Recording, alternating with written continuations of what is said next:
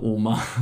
Schön, dass du bei meinem Podcast sozusagen mitmachst. Ja, erzähl mal, wo bist du geboren? Wie alt warst du, als der Krieg anfing? Also in welchem Jahr bist du geboren? So ein paar Eckdaten halt einfach mal. Also ich bin 1930 im Sauerland geboren.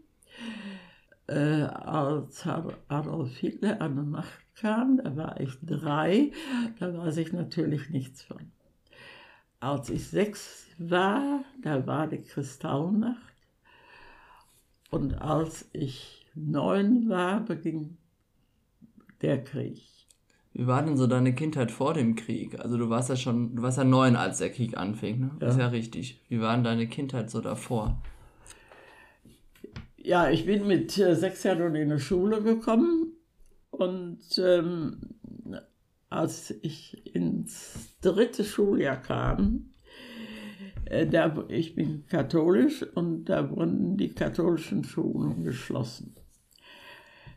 Und das ist nicht wie heute, auch die Kinder auch, auch, auch. Wir kriegten einfach unsere Tornister aufgesetzt und äh, dann mussten wir in die neuen Schulen marschieren.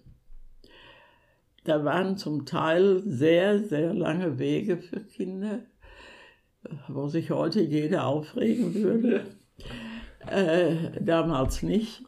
Wir mussten durch Wälder und also ich hatte noch Glück, ich kam in eine Schule, die nah bei meinem Zuhause war. Ja, wir wurden dann einfach losgeschickt Unsere Eltern wussten gar nicht, wo wir waren. Und kamen dann in die neue Schule an. Und in der Klasse wurden wir alle geguckt. Es waren noch nicht mal Plätze da. Und in der Zeit waren noch Jungen und Mädchen getrennt. Wir hatten ja äh, so Vierersitze, ja. wo die Klappstühle waren. Ja. Und da war auf der linken Seite die Mädchen, auf der rechten Seite die Jungs. Und äh, wir mussten, meine Freundin und ich, wir mussten bei den Jungen sitzen, weil bei den Mädchen kein Platz war. Dann dauerhaft auch? Nein. Nur, nur. Äh, das war so der erste, ja, sagen wir mal, Schock, dass wir auf einmal weg mussten. Dann haben wir uns aber schnell eingelebt, ich besonders, weil die meisten meiner Freundinnen waren evangelisch und ich war dadurch nicht fremd in den Klassen. Ja, und als ich dann nach Hause kam und meine Mutter sagte, wo kommst du denn so spät her?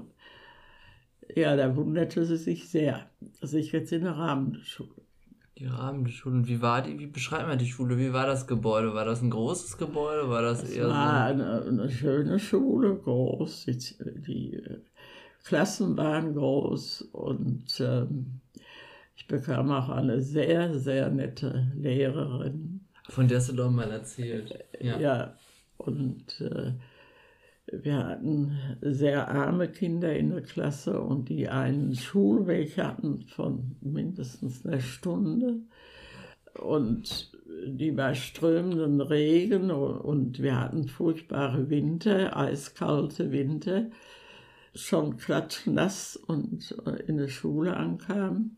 Und wir hatten ja auch keine Winterschuhe und wir hatten keine Pelzjacken und wir hatten, äh, man hatte, wir hatten äh, keine langen Hosen, äh, nur Trainingshosen im Winter. Dann hatte ich noch Glück, meine Mutter war Schneiderin und nähte da manches.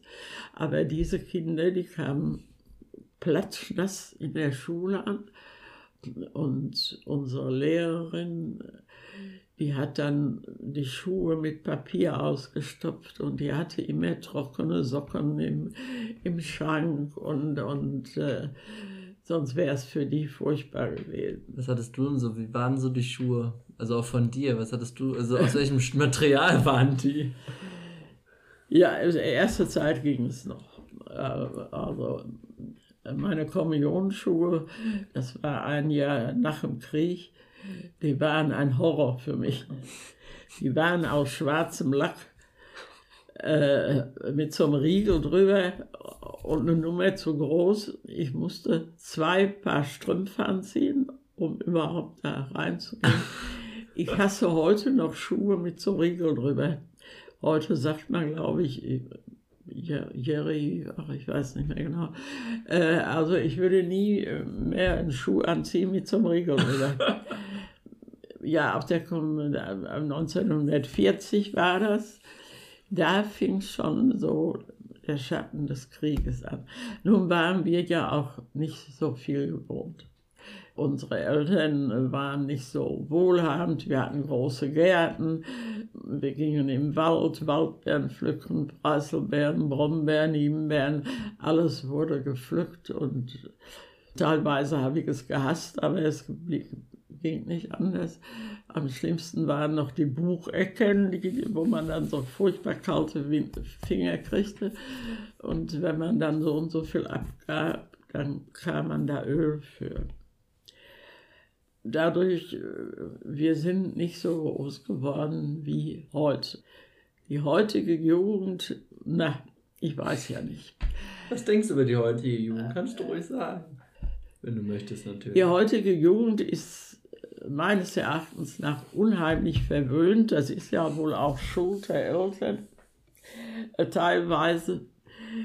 Und die meinen alle, sie müssten es schon heute haben, ob die Eltern das Geld dafür haben. Und dann diese Stehlerei. Also das gab es bei uns nicht. Trotz dass ihr nix, nicht viel hattet, Wurde bei euch? Nein, nein, nein.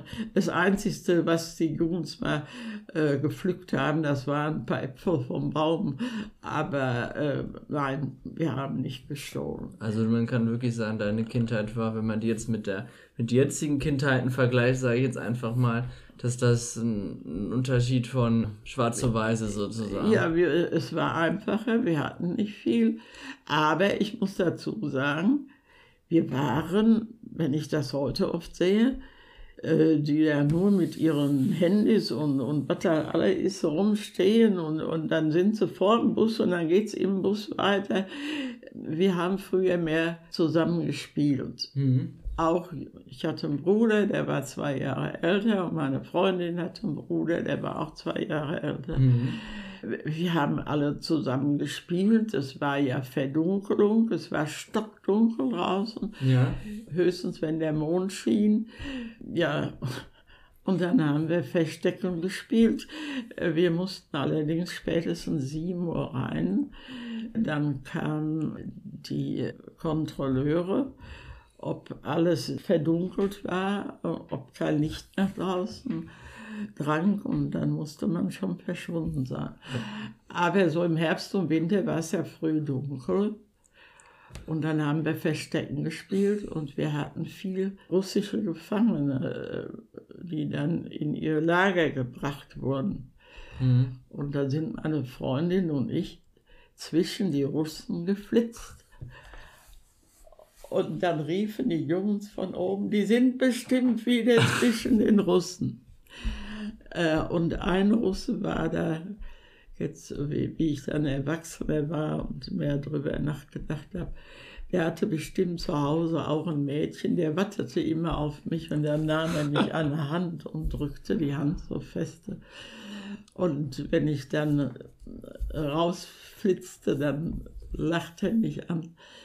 Ähm, das war alles so, so, so selbstverständlich. Man hat da weiter gar nicht drüber nachgedacht. Mhm. Als wir dann nach dem Krieg hörten, was alles so passiert war, so in den Kleinstädten, wo ich gelebt habe, da wusste man das alles nicht. Es gab ja auch nicht diese Medien, die es heute gibt. Nee, nee.